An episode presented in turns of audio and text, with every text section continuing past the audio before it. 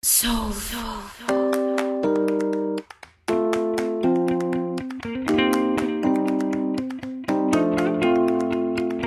Hola, hola, bienvenidas a, bienvenides, bienvenides, bienvenidos y todo incluido porque después me retan a este octavo capítulo de La Cuarta Ola, el podcast sobre feminismo o desde cómo miramos la sociedad desde una perspectiva feminista, como me gusta llamarle a mí, La Cuarta Ola. Y eh, hoy día estamos con dos invitadas, eh, unas bacanas, eh, y vamos a hablar del tema del momento, chiquillas, chiquilles, que tiene que ver con cómo la roja femenina ha llegado al mundial. Algo que la roja masculina, convengamos que está ahí compleja, parece la discusión al respecto, pero no voy a entrar en ese tipo de dinámicas hasta ahora. Más adelante quizá en el programa. Y bueno, estamos con dos grandes invitadas. Primero una de las voceras de nuestra cruzada. Muchas gracias por la invitación. Vamos a ir a resguardar la identidad de eh, ella. Vamos a hablar más adelante por qué. Sí, súper. Y estamos con Denise Méndez, más conocida como la Nini dentro del mundillo, quien es parte de, y lo voy a decir bien, Comisión de Género del Club Social Deportivo Colo Colo Rosario Moraga. Muy bien, hola. eh, bueno, chiquillas, primero eh, comencemos por la contingencia. Hablemos de eh, este Mundial eh, Femenino en Francia y del largo y duro camino que ha significado para las seleccionadas chilenas llegar hasta allá, que no ha sido fácil y mm. tampoco ha significado tantos millones como por ejemplo para la selección masculina. Exacto, o sea, yo te digo, para mí escucharlas cantar el himno fue demasiado emocionante porque fue la o sea, fue el premio a un trabajo de años de ellas solas. Como que de verdad que eh, ellas no se dedican solo a jugar a la pelota, ellas tienen que estudiar, algunas trabajan y estudian, otras son mamás, y a pesar de eso se dedican a hacer lo que más les gusta y lograron llegar a un mundial haciendo lo que más les gusta con todas las adversidades que eso significa. No tener los ingresos, no tener los sponsors, no tener eh, los horarios de entrenamientos adecuados, la mayoría entrenan en la noche, lejos, no tener camarines, no tener eh, la indumentaria, onda, de verdad que es puro mérito de ellos.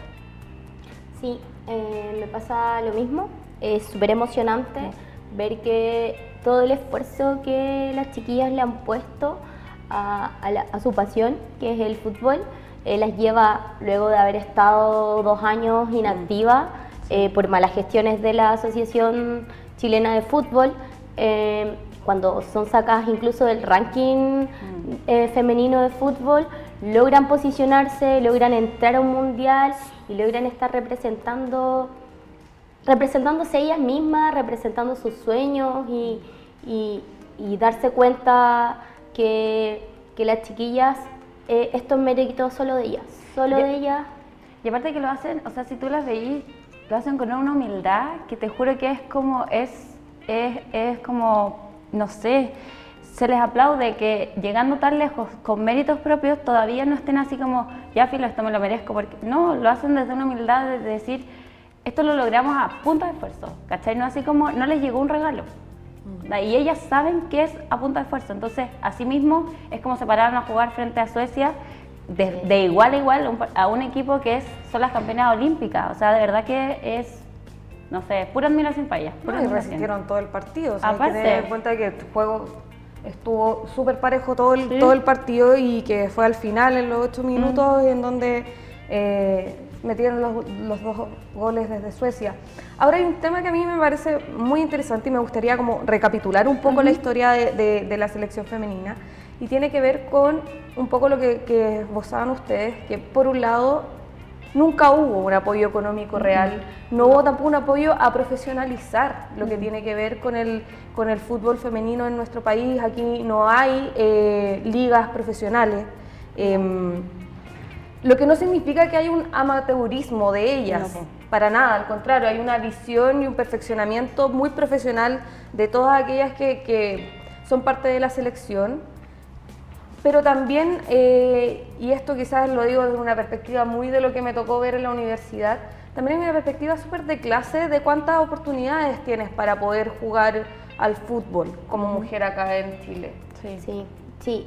Eh, en realidad... Eh, Recién este año eh, tenemos la noticia de que solo un club que es Santiago Morning mm. eh, le entrega contrato, le, da a sus, jugadoras, no todas, hay que recalcar eso, eh, y probablemente ahí podemos entrar en una disputa de por qué a ciertas jugadoras y a otras no se le dan contratos para de alguna u otra forma profesionalizar su labor como jugadora.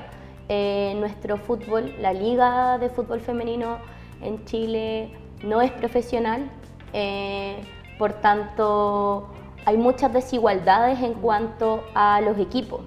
Te hablo como desde mi vereda, en Colo Colo estamos un poco mejor, mm. mejor posicionadas, porque además es un trabajo que se viene haciendo hace muchos años. Colo Colo eh, en, cuanto a lo femenino, eh, también tiene Copa Libertador que se ganó mm. el 2012, donde dentro de las jugadoras, aparte que había muchas seleccionadas actuales de Chile, la actual capitana de la selección argentina también era parte de ese plantel. Entonces es un trabajo que se ha hecho eh, en un periodo más largo, lo cual no quiere decir que esté exento mm. de carencias. Las chicas entrenan muy, muy tarde, llueva, truene, nieve, entrenan todos los días, muy tarde, en condiciones distintas a las que entrenan los hombres y eso hay que recalcarlo siempre. Eh, el fútbol femenino en este país se da en condiciones absolutamente distintas a las del fútbol masculino y no podemos olvidarlo. Exacto, y aparte que eh, en, en, sí la NFP, los clubes, se resguardan en el hecho de que no vende, que el fútbol femenino no vende.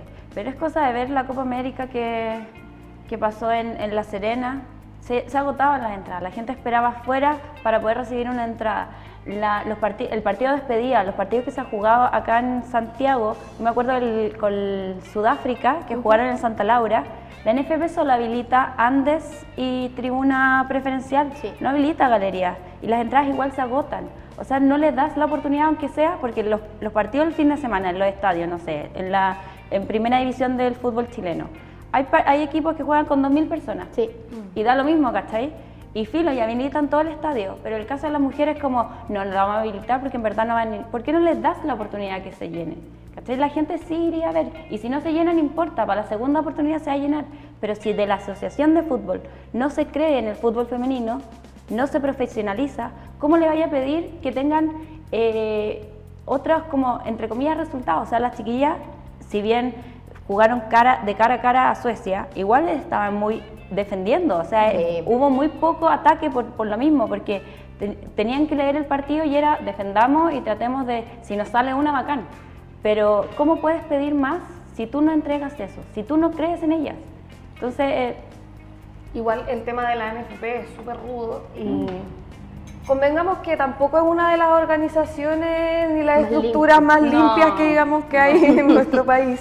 Es parte del sistema de crisis institucional y también de parte de, esta constitución de sociedad patriarcal en la que vivimos pero también es responsabilidad de ellos. O sea, el hecho de que no se llenen los estadios tiene que ver con la estructura de mercadotecnia, con la estructura de publicidad. Con la difusión. Con darle el espacio que se merece de tener una selección femenina. Y aquí cabe la pregunta y que a mí me parece muy bonito. Yo tengo una prima chica em, que de repente dicen como que no entienden por qué... Eh, a las mujeres como que se les respeta menos o se les valora menos sus propios papás porque eh, son mujeres jugando al fútbol. O sea, yo te digo, para mí, aparte de la emoción de verlas jugar, para mí yo miraba a mi sobrina, miraba a las hijas de mis amigas y yo decía, qué bacán que esas niñas van a crecer con estos modelos, ¿cachai? Con mujeres jugando al fútbol en un mundial. Nosotras no tuvimos eso. ¿cachai? Nosotras crecimos, no crecimos, o sea, no te digo que no, no han habido mujeres eh, modelos para nosotras, mm. pero mucho menos. Aquí hay un equipo que, que, no sé, una niña de 6 años se puede identificar completamente con las mujeres. Puede tener el álbum, ¿cachai? Antes no, no se veían esas cosas. Mm, si bien podemos ser súper críticas eh, a la hora de, de, que todo el mundo ahora se sube al carro de la victoria, porque es súper fácil cuando las chiquillas están en un mundial disputando una, un torneo así importante, el más importante. Eh, es lo que, lo que decía la compañera, eh, ver que las niñas más pequeñas van a tener eh, esa naturalidad de que hay mujeres jugando eh, y, son referentes, son referentes, van a querer ser arqueras, van a querer ser mm. defensa, van a querer jugar a la pelota, porque va a estar la ilusión de poder ir a un mundial igual que las chiquillas. Entonces ya eh, la vista de ellas como de lo que es ser mujer y hasta dónde podemos llegar y que lo podemos hacer todo es distinta a la de nosotros. ya corrieron un límite, ¿cachai? Ellas ya se encargaron de correr un límite que teníamos muy cerca, ¿cachai? igual así, como dice la, la, Denise, eh, si bien todos se suben al carro de la victoria, igual aún es insuficiente. ¿cachai? Totalmente insuficiente. Totalmente, insuficiente. O sea, el canal oficial del Mundial, que no lo voy a nombrar, pero el canal oficial del Mundial. Todos sabemos cuál es. Todos sabemos cuál es. No mandó a ninguna persona allá. Lo transmiten viendo el partido desde acá. Sí. ¿Cachai? O sea, y a la Copa América, a la Copa América son dos canales, Copa América versus Mundial, o sea, pongamos, ya no digamos que femenino o masculino, digamos Copa América Mundial. a la Copa América tú juegas por estar, por ser parte de, de, de, Sudamérica, ¿cachai? Al Mundial clasificáis, o sea, hubo un esfuerzo detrás. Y Copa América van todos, onda se, se, pelean los periodistas por ir a la Copa América, acá no hay nadie, las chiquillas que fueron, las, eh, las mujeres, porque fueron casi puras mujeres, muchas mujeres de verdad, se pagaron sus cosas, sí, En el caso de tu colega, la Grace Lascano, mm. eh, por lo que tenemos entendido, Grace fue por su propia cuenta eh, y los canales le pagan por, por despacho. Por, información. O sea, no son ni siquiera mandaron un camarógrafo una cámara. O un fotógrafo. O un fotógrafo, por último. último para tener la fotografía. Pero nada, nada, están con la imagen oficial desde la FIFA. Todo. Eh, eh, el esfuerzo de ellos es nulo con mm. respecto a... teníamos esa discusión aquí en el diario, voy a echar al agua a mis colegas. Muy bien. Muy bien. Eh, sí, que hablábamos un poco de, yo les decía, es que no entiendo por qué hay, poco, hay tan poco esfuerzo, tan poco eh, ganas de, enfocarse finalmente, y no nos le damos la suerte entre gitanos, entre quienes trabajamos en medios, sabemos que también los medios generan realidad. Sí, y también pueden presionar y pueden establecer y determinan qué temas están y no están en pauta. Exacto. Y el hecho de meterle o no meterle lucas a ciertos temas tiene que ver con los intereses, más allá de la industria o no mm. que se pueda abrir a partir de esto más allá de la precarización que significa mandar a eh, que alguien vaya por sus propios medios, en este caso mm. como la Grace, que, va y, se paga a ella y finalmente es como un esfuerzo que yo creo que muchas periodistas hacemos eh, para poder visibilizar ciertos tipos de temas, que finalmente las damos por nosotras y son peleas que tenemos editoriales. Mm. Pero hay otro tema que también discutíamos aquí que me decían, no, pero es que no marca lo mismo. Es que un partido, es que un partido de, de la selección femenina no marca lo mismo. Pero es que si no le dais la oportunidad, ¿cómo? Si no habría el espacio, ¿cómo lo vais a hacer? No es por, mm. eh, el fútbol masculino no nació ganando dos Copa América. No. Nació, o sea, yo a punta de fracaso. Sí, a punta, y aún así, fracaso tras fracaso, show tras show, porque eran los, ¿te acordáis todos los shows que habían fuera de la cancha de fútbol? Que se tiraban los jamones, que peleaban, que se metían en lugares que no debían, ¿cachai? Que traían los matrimonios. Matrimonios, los bautizos, los videos. ¿cachai? Entonces no digamos que es una cosa de que no, es que el fútbol es más serio, el fútbol masculino es más serio, vende más. No, o sea, tuvieron décadas y décadas vendiendo farándula de fútbol, mm. hasta que clasificaron a un mundial y después clasificaron al siguiente, y ahora no estamos en nada, y volvimos al tema de farándula. Y han estado, si tú te, si tú te fijas ahí, la pauta deportiva ha estado ahora en si Alexis Sánchez se mejora o no se mejora, y si se arreglan los problemas que hay. Sí, como la problemática interna que se ha dado dentro de la selección, ¿por qué? Porque llamaron a Bravo, claro. y por qué no lo llamaron, y retrocedieron dos años. Entonces, si me decís que eso, eso vende más, antes de, este, igual es, eh, depende de ti como medio, ¿a qué le da importancia, cachai? Le da importancia a la, cancha, le da importancia a lo que vende, que es el cagüín de, los jugadores. ¿A qué le da importancia? ¿A qué empujáis? ¿Empujáis el, el, no sé, el deporte en sí o empujáis el kawin? ¿Cachai? Me acordé de algo y quizás se me va a caer el carne.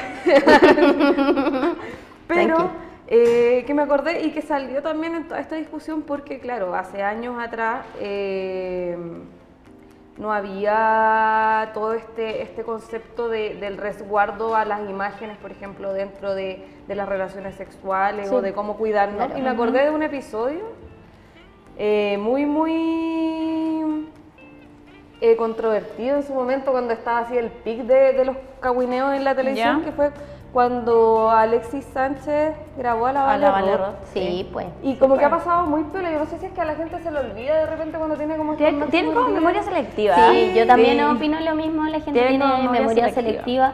porque independiente de eso no es el único escándalo de esa índole asociado a jugadores que todavía son parte de la selección. Eh, y acá Quizás muchos piensen que somos unas odiosas, que odiamos al hombre. un rato al mundo. pero está bien, yo creo que está bien. No podemos, si las cosas no se dicen. No podemos dejar, o sea, seguir haciendo vista gorda con respecto a mm. estas situaciones. Eh, se estrena estos días una película en donde trabaja, participa Alexis Sánchez. Mm. Eh, sabemos que es un referente para millones y millones de niños, juegue como juegue, esté yendo como le esté yendo fuera, sigue siendo un referente para millones y millones de niños. Y obviamos este tipo de conductas, obviamos que hace un par de años él junto a sus compañeros grabaron a una chiquilla sin su consentimiento. Eso y después se difundió. Además, además, difundieron. O sea, eso está en camino a ser penalizado en nuestro país. claro, si eso hubiese pasado ahora, es penalizado. ¿Cachai? Entonces, aparte también tenía el tema de que eh, por mucho que ellos no quieran y por mucho que quizás a veces tampoco nosotras queramos, los futbolistas son, tienen un rol de ejemplo para los niños, tienen un rol de ejemplo. Igual volvemos incluso al tema del lenguaje.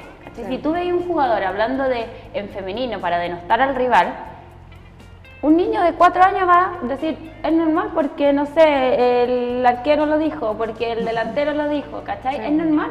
Entonces, va a ir normalizando cosas. Y eso, y, y, es como que si a los futbolistas no los puedes tocar, porque en verdad es como, dediquémonos solo a la cancha.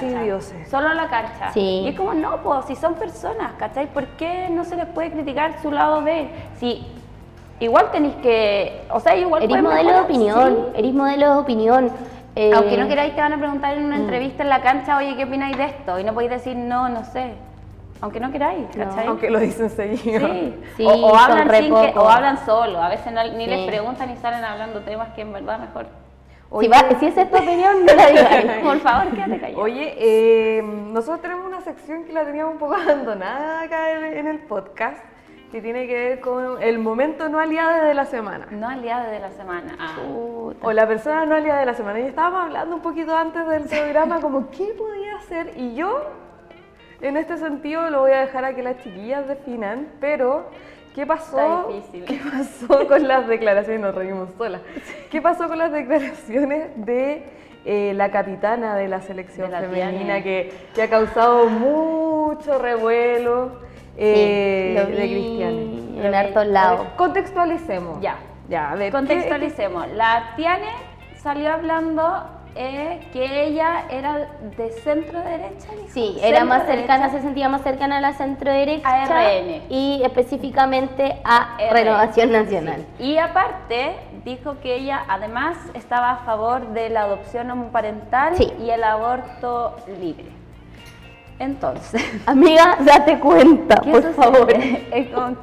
¿Qué pasa? O sea, a ver, sin ánimo de matarla, porque obviamente no. Con matarla, convengamos conceptualmente, porque tenemos muchas editoras muy feministas. Ah, no, no, no.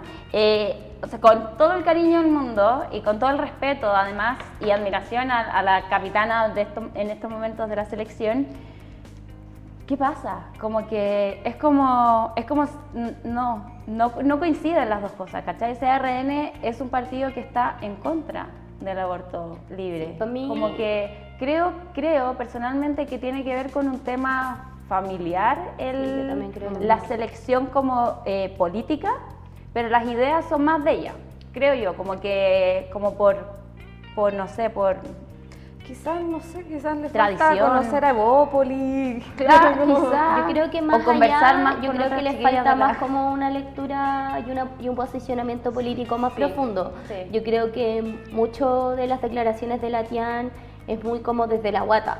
Sí. Claro, comparto lo de la compañera que lo más probable es que esto venga desde una tradición familiar mucho mm. más de la centro derecha, más cercana a RN, mm. que es lo que seguramente eh, creció sabiendo como cercano el mundo, que digamos que en la mayoría de los casos, no en todos, pero en la mayoría nuestros padres cercanos, familia, influyen mm. en nuestra visión política, no siempre. Influyen para bien o para mal, pero influyen.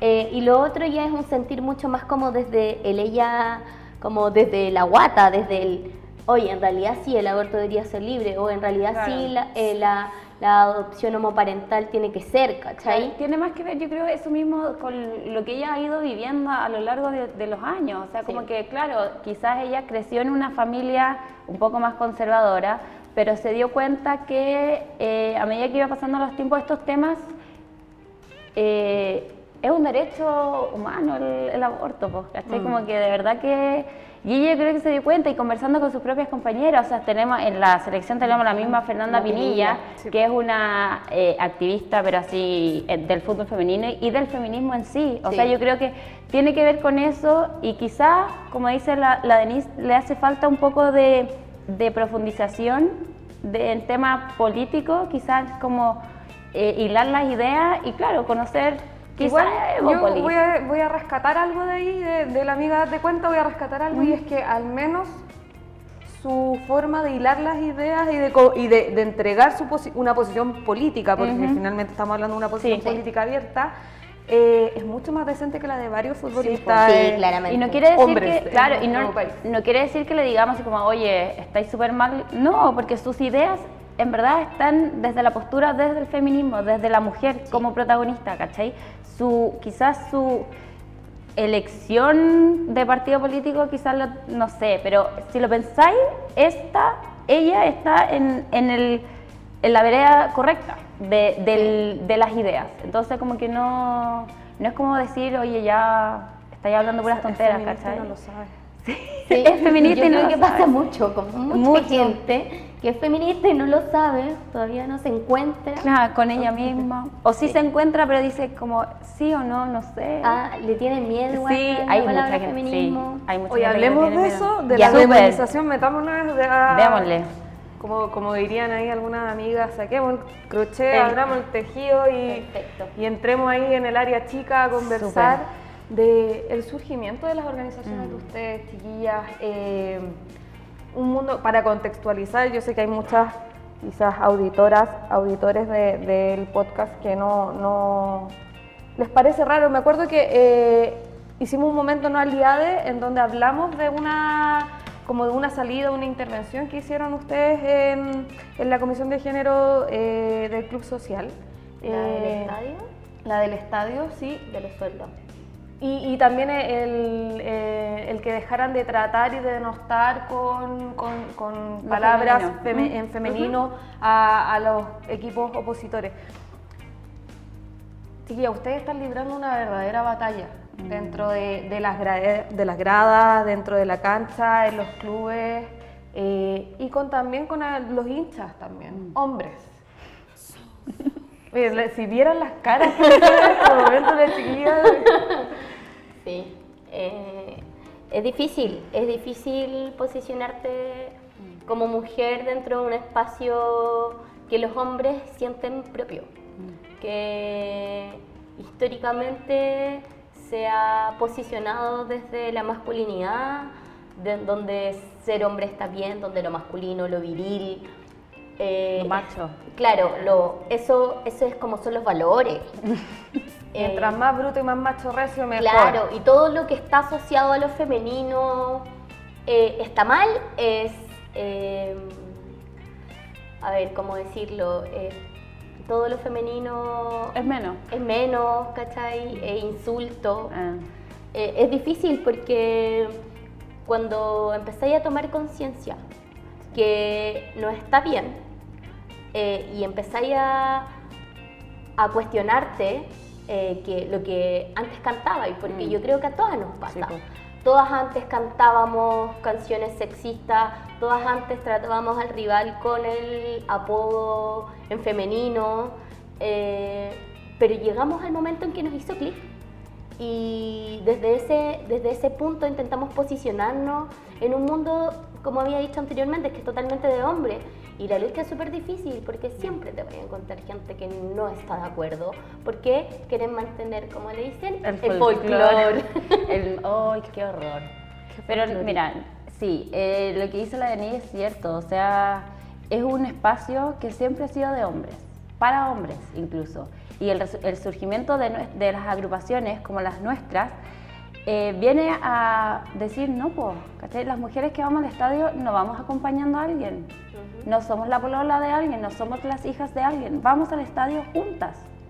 ¿Cachai? Y si vamos con amigos, vamos con amigos, porque tú quieres ir, no porque tú vas a acompañar a tus amigos y, no porque te van a proteger. Claro, ¿cachai? O sea, vamos al estadio. A nosotras en nuestra cruzada nos pasó que eh, gracias al, al surgimiento de esta agrupación, hay muchas mujeres que se vuelven a atrever a ir al estadio porque antes había un grupo de hombres que la acosaba, pero ahora se siente eh, segura porque va a haber algún incluso canal de denuncia. ¿Cachai? Son espacios que tú te vas ganando y que, como dice la Denise, siempre van a ver el, el hombre que dice, no, a nosotras, por ejemplo, nos dicen que queremos hacer carreras políticas y que estamos usando a la católica, estamos usando a la católica y los colores de la católica para hacer carreras políticas. Y si tú lo pensáis, carreras políticas, ¿con qué, ¿con qué tiempo? O sea, de verdad que aparte no nos interesa. O sea, nosotras defendemos, nosotras somos eso, somos hinchas y somos feministas. ¿Por qué no, no, podemos mezclar las dos cosas? Oye, ¿qué casos puntuales le ha pasado? Así como que cada una recuerde un hecho en donde las, marcó mucho el tema de, de, violencia, de, así como rechazo. Sí. Mm. Es que ¿sabéis lo que pasa? Yo creo que aquí vamos a coincidir.